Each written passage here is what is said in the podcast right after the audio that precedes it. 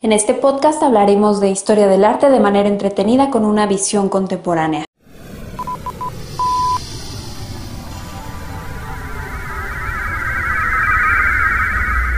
Sepultar el pasado.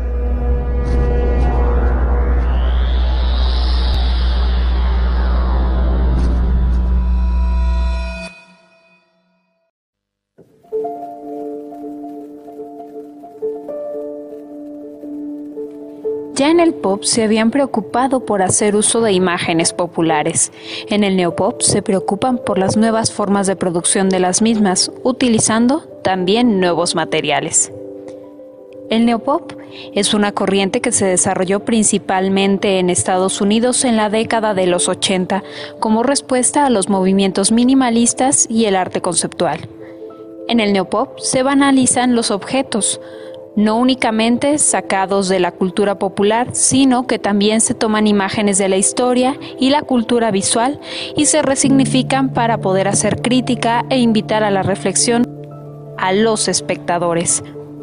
Estas imágenes que habitan en las piezas se mueven entre la sátira y la crítica al sistema de consumo sobresaturado de imágenes populares al respecto.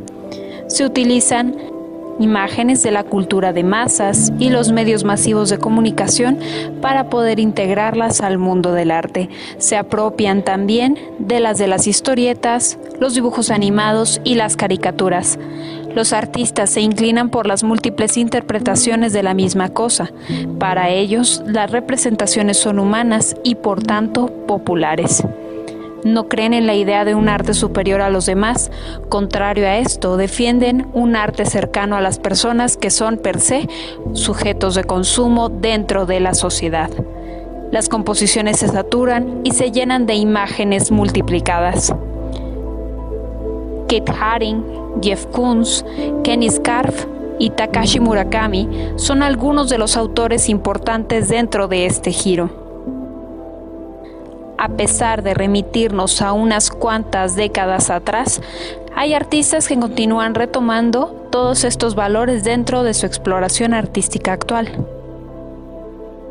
Continuaremos repensando las prácticas del arte contemporáneo en la siguiente emisión de Sepultar el Pasado.